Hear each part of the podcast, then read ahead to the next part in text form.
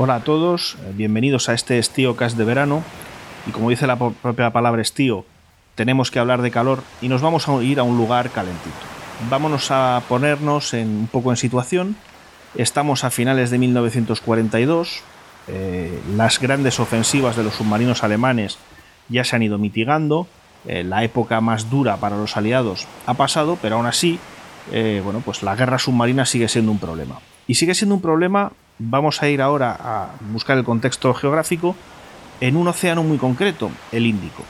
¿Por qué? Por el Índico pasaban unas importantísimas vías de comunicación aliadas. Era la vía mercante que llevaba por el canal de Suez hacia eh, Egipto, eh, todos los buques que entraban por el estrecho de Hormuz y que iban a Irán, que permitían mandar mucho material del préstamo y arriendo a la Unión Soviética, y por supuesto las comunicaciones que desde el Cabo de Buena Esperanza en Sudáfrica unían el Reino Unido con su colonia de la India y con eh, Australia.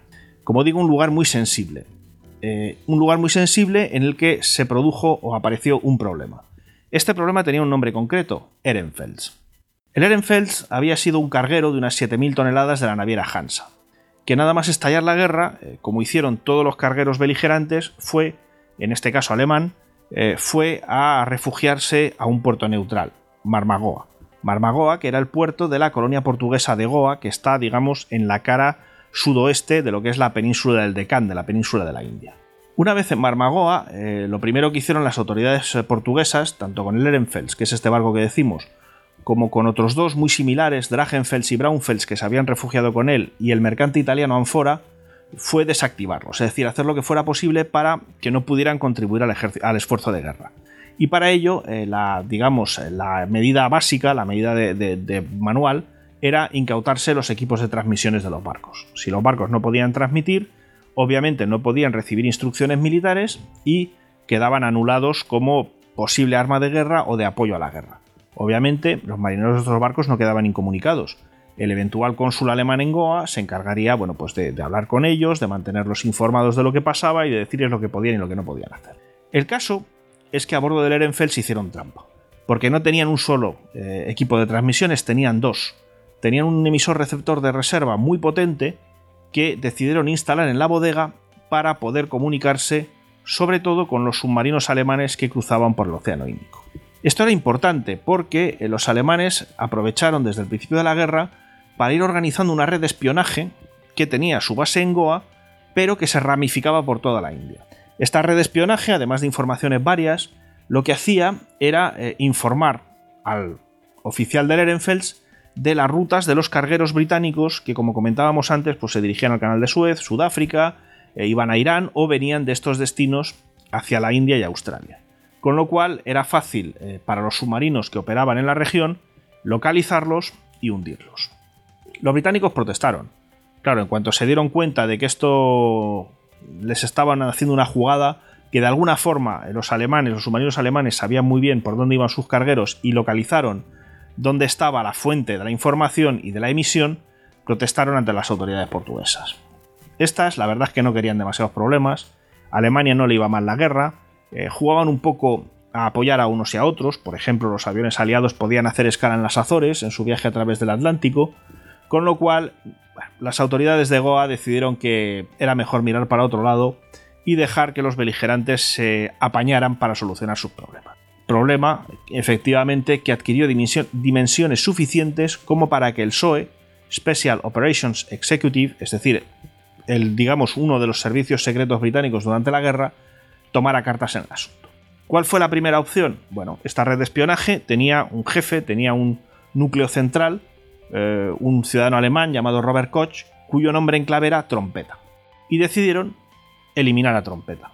¿Cómo lo hicieron? Bueno, pues dos agentes del PSOE entraron en territorio de Goa, se presentaron hasta ante este agente alemán, que en ese momento estaba con su mujer, y lo metieron en un coche a punta de pistola. Jugada de gángster clásica. Arrancaron a toda prisa mientras un policía portugués, que por lo visto había visto la escena, protestaba y eh, lanzaba amenazas e intentaba detenerlos. Su camino los, llevó, los llevaba directamente a la frontera, pero claro, había dos problemas. Primero, que este policía portugués pudiera hablar con el presupuesto fronterizo y los pararan. Y segundo, llevamos a dos rehenes a bordo. Si se ponen a gritar, nos van a complicar muchísimo el paso de la frontera. El coche hizo una parada para cortar el teléfono y sedar a los pasajeros. Con lo cual, cuando llegaron al punto de salida de la colonia, todo parecía estar tranquilo. Uno de los agentes se dirigió a las oficinas a gestionar el papeleo correspondiente mientras el otro esperaba en el coche. Este tenía un plan. Si los eh, guardias fronterizos se hubieran puesto eh, nerviosos o hubieran decidido actuar, su idea era, con un montón de monedas de rupias que tenía, arrojarlas a la calzada para que aquellos soldados coloniales, eh, bueno, pues más preocupados por el dinero que por lo que pudiera haber en el coche, se dedicaran a recoger las monedas mientras él aceleraba y reventaba la barrera y cruzaba. En realidad esto no hubo que hacerlo, no hubo absolutamente ningún problema y pudieron llevarse a trompeta a la India para interrogarlo, para bueno, pues saber qué se podía averiguar y qué se le podía sacar. Efectivamente, el agente alemán desveló a parte de la organización, pero se ve que habría elementos a los que no conocía porque eh, a lo largo del tiempo el Ehrenfels siguió recibiendo información y siguió transmitiendo esa información a los submarinos alemanes que navegaban por el Índico.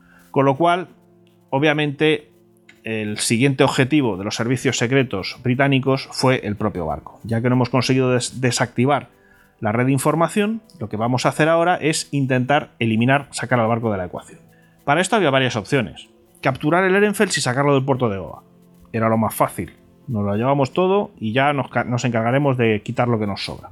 Más limitada era subirse al barco y destruir el equipo de radio, la tercera opción natural que se le ocurra a cualquiera era hundir el barco en puerto y se había acabado el problema.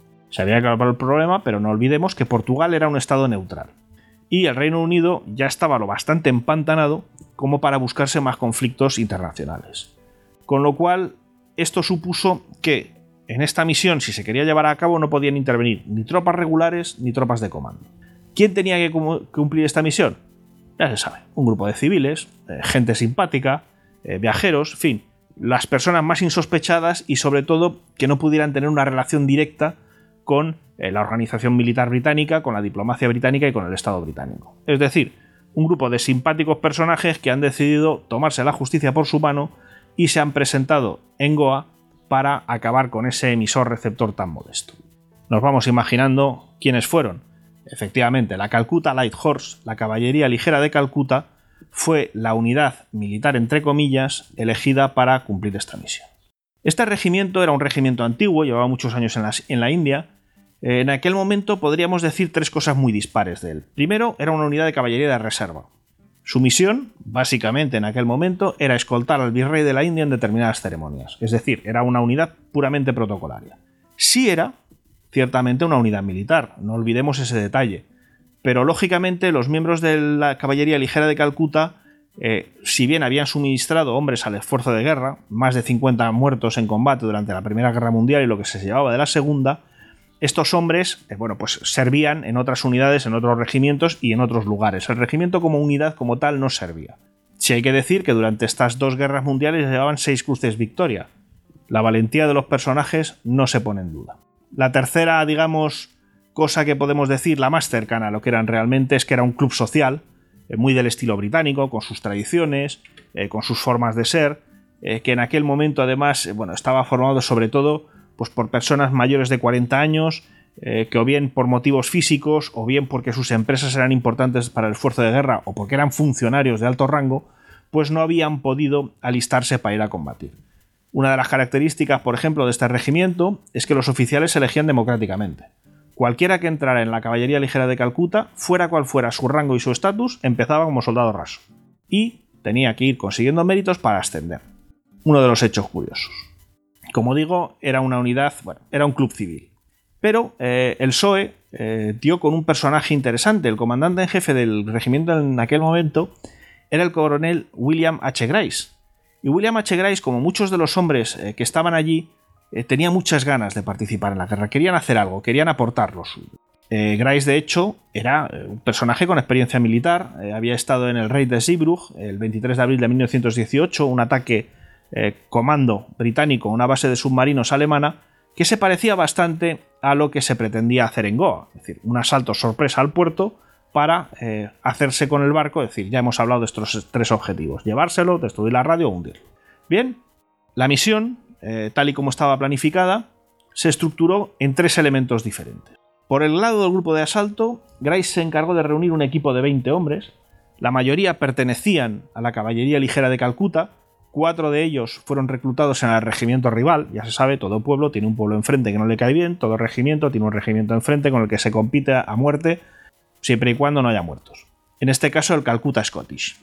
Además, eh, bueno, como había muchos marineros a bordo de los barcos alemanes, eh, claro, aquellos civiles no podían ir tranquilamente a cumplir esta misión, algo había que hacer. Entonces se les metió en un proceso de entrenamiento feroz, eh, había que mejorar sus capacidades de lucha cuerpo a cuerpo, había que mejorar su físico, en fin, había que hacer de estos cuarentones, dicho sea con todo el respeto, pues las mejores máquinas de guerra posible. ¿no? Se dice que uno de los sargentos encargados de este entrenamiento comentó, si estos son las caballería ligera, ¿a qué se parecerán los más pesados? Bien, parece que no eran el soldado ideal, pero se fueron preparando. El otro elemento eh, de esta misión fue el FIBE. El FIBE era una barcaza, una barcaza fluvial que se había bastante vieja, eh, bastante cochambrosa, que eh, se utilizaba para dragar el fondo del río Hugli. El Hugli es un ramal del Ganges que pasa por Calcuta y desemboca en el mar al sur de esta ciudad. Eh, bueno, pues eh, había mucha arena, el Hugli arrastra mucha arena y es necesario periódicamente ir abriendo canales navegables para los barcos. Esa era la misión del FIBE. Al mando se pondría al capitán Bernard Davis, un, que había sido oficial de destructores de la Royal Navy, y bueno, pues le, buscaron, se buscó una tripulación de hindúes que a cambio de una doble paga, pues estaban dispuestos a sacar esta barcaza fluvial a mar abierto, eso sí, muy cerca de la costa, para llevarla primero hasta Cochín y luego hasta Goa. Cochín es uno de estos pueblos de la península de, la India, donde eh, se estaba previsto que estos 20 comandos, estos 20 civiles, eh, muy motivados de la caballería ligera de Calcuta, se reunieran con el FIBE, embarcaran para eh, llevar a cabo su misión. Uno de los bueno, elementos curiosos ¿no? de, este viaje es que todos aquellos civiles tuvieron que justificar de alguna manera por qué se iban de casa. Es decir, no era cuestión de decir a la esposa, eh, me voy, no, voy a hundir unos barcos alemanes en un puerto en Goa, no te preocupes, vuelvo enseguida. Eh, dado que la red de espías alemanas seguía existiendo, se hacía necesario guardar el secreto lo más posible. Por supuesto, sin mosquear a las parejas, eh, cómo que te vas de viaje, con quién te vas, de qué va esto. Una de las anécdotas cuenta que uno de los miembros de la misión escribió una colección de cartas que mandó a un amigo a otra ciudad de la India para que se dedicara a enviárselas a su mujer cada dos, tres días, en fin, como si él estuviera allí todo tipo de trucos. Una vez eh, que el FIBE llegó a Cochín, bueno, pues estos eh, soldados embarcarían por grupitos de dos, de tres, poniendo cara de inocencia, como quien dice, tensos pero tranquilos, para, eh, bueno, que nadie notara que había algo raro en esta maniobra. Habíamos hablado de tres elementos. El tercero fue Jock Cartwright. Jock Cartwright, este personaje, bueno, era un ejecutivo, tenía una compañía que se dedicaba al yute, y por razones de físico, eh, pues no había podido entrar en este grupo de asalto eh, de 20 hombres. Pero tenía dos cosas a su favor. Le gustaba la aventura y tenía dinero. Con lo cual, a Cartwright lo que se hizo fue enviarlo directamente a Goa para cumplir una de las misiones más delicadas. Ya hemos dicho antes que eh, a bordo del Ehrenfels había bastante más de 20 hombres, con lo cual el equipo de asalto, por muy entrenado que estuviera, no había tiempo para hacer ninguna maravilla se iba a encontrar en una franca inferioridad de condiciones. La emisión de Cartwright era precisamente evitar eso. ¿Y cómo lo hizo? Bueno, pues contactó con un funcionario portugués de la colonia, un personaje importante, y le convenció, léase convencer entre comillas, para que diera una gran fiesta, para que se diera una gran fiesta en Goa un día y a una hora muy concretas. Esta fiesta tenía que estar en su apogeo. Hubo elementos que ayudaron los hijos de este funcionario iban a un colegio privado muy caro en la India. El gobierno indio podía lógicamente ayudar a que el gasto se hiciera mucho más sostenible. Un sobrebilletes para gastos inmediatos, pues también podía tener su, su ayuda, su función para animar a este funcionario. Sobre todo para que no hiciera preguntas. ¿Por qué tal día? ¿Por qué a tal hora? Eso fue lo que Carbright dejó muy claro al funcionario que no le iba a contar. El caso es que, bueno, este personaje entra en la conjura y se organiza una fiesta. Esta fiesta tiene dos objetivos y dos aspectos muy claros. Por un lado, una recepción oficial a la que debían de ser invitados pues, todos los dignatarios que hubiera en la colonia, entre ellos los oficiales de los barcos alemanes. Es decir, ya nos hemos hecho con los jefes, ya nos los hemos quitado encima, ya no están a bordo, salvo pues ya se sabe, siempre hay un oficial que le toca pringar, el oficial de guardia, y ese lógicamente pues acabaría por quedarse en el barco. Nos quedan los marinos. ¿Qué hizo Cartwright para eh, deshacerse de los marinos? Dicho deshacerse entre comillas. Bueno, pues haciéndose pasar por un antiguo marinero con mucho dinero, acudió a uno de los burdeles de Goa y explicó al propietario que lo que él quería era organizar una gran fiesta para todos los marinos que hubiera en el puerto, para que todos los burdeles de Goa fueran gratis. No solo una noche, sino toda la semana que englobaba el 9 de marzo. Claro, aquello, aquellos, digamos, llamarlos de alguna forma empresarios, les debió parecer maravilloso, ¿no? Es decir, muchísimo dinero y se organizó la fiesta que lógicamente atrajo o hizo que todos los marineros alemanes del Ehrenfels que pudieran estar de, permiso aquella noche fueran corriendo a perderse en el interior de la ciudad. A las 22 horas del 9 de abril, un día concreto, a una hora concreta, los oficiales que estaban en la recepción, en una villa, un poco sobre, por encima del puerto, oyeron el ulular de las sirenas del Ehrenfels. Algo está pasando. Rápidamente, eh, están atacando el barco, ¿cómo es posible? Eh, comenta el funcionario portugués que estén atacando el barco. El caso es que los oficiales salieron corriendo cuesta abajo camino de la costa. ¿Qué había pasado? Bueno, pues que aquella noche, una vez ha caído el sol, el FIBE había entrado en el puerto de Goa, en Marmagoa, muy despacito, eh, con todas las luces apagadas, de forma anecdótica con una bandera pirata en proa y con el equipo de comandos de eh, la caballería ligera de Calcuta, pues armado y listo para tomar su presa al abordaje. Parece que eh, nadie se dio cuenta de la presencia de, este, de esta barcaza, son en general bastante bajas, hasta que se abarroaron en Ehrenfels. ¿Quiénes son ustedes? preguntó entonces un marinero. Una barcaza del puerto, contestó en alemán uno eh, de los, bueno, de los soldados del grupo de asalto. ¿Por qué navegan sin luces? El dichoso marinero parecía conocer su trabajo y no le gustaba nada aquello. Lógicamente en aquel momento ya era tarde. El equipo de asalto estaba abordando el carguero alemán, eh, tanto con cuerdas como con escalas de bambú, y empezó el, combate. Aquello fue un tiroteo. Eh, los pocos alemanes que estaban a bordo enseguida sacaron las armas, eh, hubo un intercambio de disparos en todas direcciones, uno de los grupos de asalto, por ejemplo, llegó a la sala de radio, a la de verdad, aunque no había radio, pero había material muy interesante, por ejemplo, los libros de claves y de comunicaciones eh, de los alemanes. Llegaron tarde. Justo cuando iban a entrar, un oficial alemán arrojó, arrojó una granada incendiaria dentro y los libros se quemaron. Primer fracaso. Eh, además, el Ehrenfels eh, parece que tenían cierto aviso, cierto mosqueo, porque en los últimos meses, en las últimas semanas, los marineros habían preparado toda una serie de trampas y de defensas a bordo del barco. En este caso, un poco más hacia popa, un marinero germano, germano con una pistola de bengalas, se las apañó para, activar las trampas incendiarias que había en la cubierta trasera que se convirtió en un mar de llamas. Segundo fracaso, ¿por qué? Porque eh, un grupo de la, de, la, digamos, de la escuadra de asalto se estaba dirigiendo hacia popa para cortar la cadena del ancla, liberar el barco de su amarre y poder llevarse. Tampoco iba a ser posible eh, sacar al Ehrenfels del puerto. Nos quedaban, lógicamente, bueno, pues las opciones secundarias. ¿no? nos podemos llevar el barco, pero sí hay cosas que podemos hacer. Por ejemplo, y sobre todo, ir a por esa radio. Los hombres entraron en el navío y empezaron a buscar. Encontraron la sala de máquinas, donde los motores habían sido inhabilitados, lo cual añade, eh, digamos, más fracaso a la pérdida de la posibilidad de ir hasta el ancla, pero sobre todo encontraron una puerta eh, de lo más sospechosa, donde ponía peligro alto voltaje. Es como el típico botón donde pone no tocar, no apretar este botón. Efectivamente, volaron la puerta con explosivos y al otro lado estaba el equipo de radio de reserva del Ehrenfels, ese que tantos problemas había dado y ese que era, digamos, su objetivo mínimo, ¿no? Ya que no nos podíamos hacerse, hacer con el barco, destruimos el equipo de radio. Premio de consolación, además, ahí había una hoja con toda una lista de radiofrecuencias para comunicar con los submarinos que también pudieron llevarse. Para entonces, bueno, los oficiales alemanes de los que hablábamos antes ya habían eh, llegado hasta la orilla, pero el ataque estaba muy bien calculado. ¿Por qué las 22 horas? Porque 22 horas era marea baja.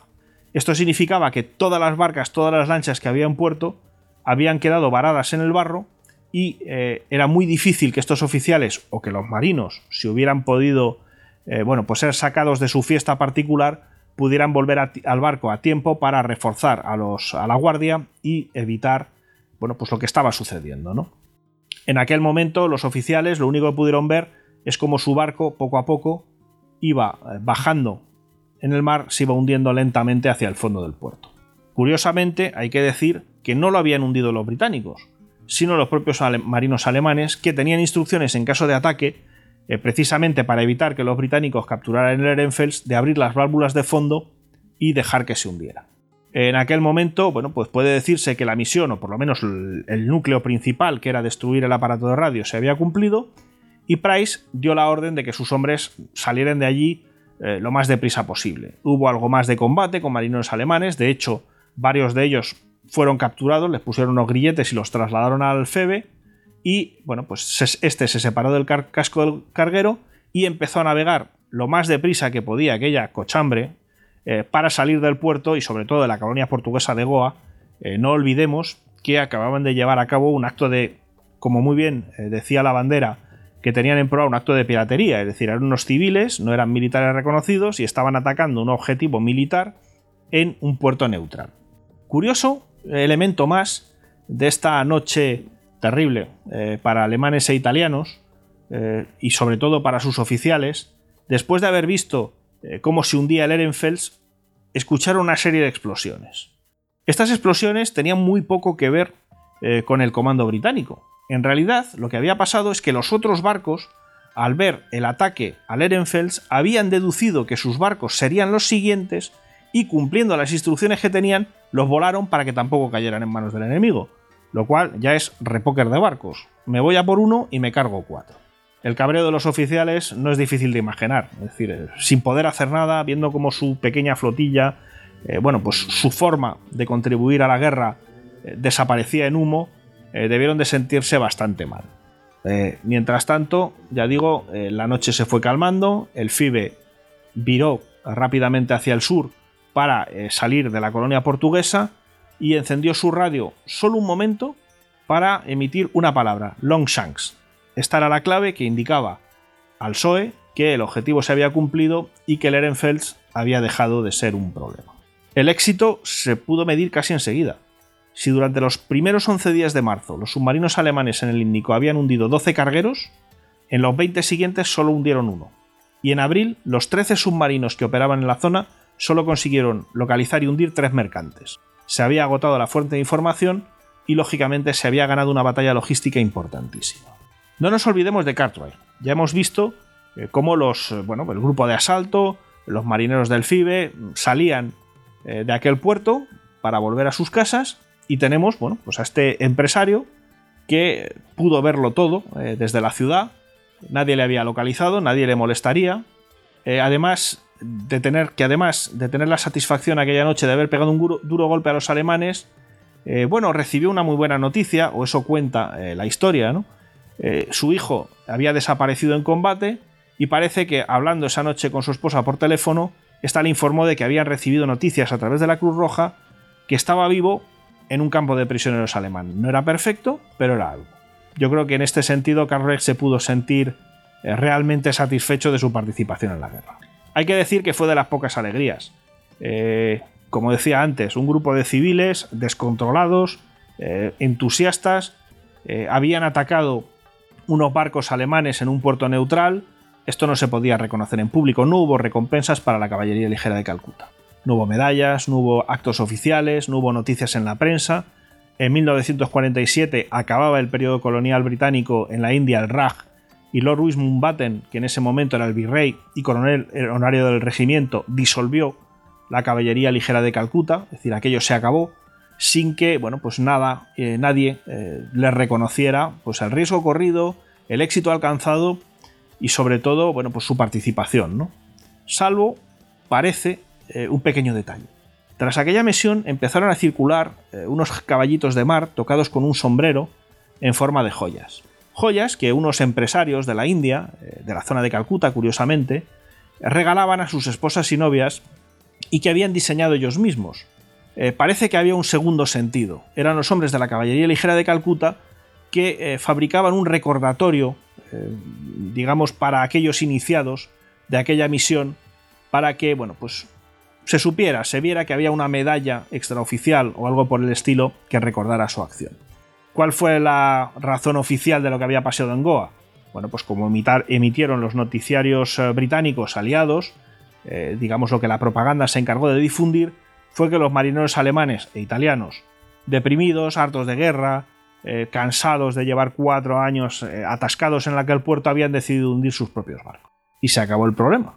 Con el tiempo, con el tiempo, porque a más de uno eh, le sonará esta historia, más concretamente en 1980, el director Andrew V. McLachlan dirigió la película The Sea Wolves, Los Lobos Marinos, en la que Gregory Peck era Lewis Henry Owain Pugh, el hombre que había, el oficial británico que había diseñado la operación, Roger Moore era el capitán del FIBE, David Niven era el comandante, el coronel Grice, de la caballería ligera de Calcuta, y Trevor Howard era el propio Carroll.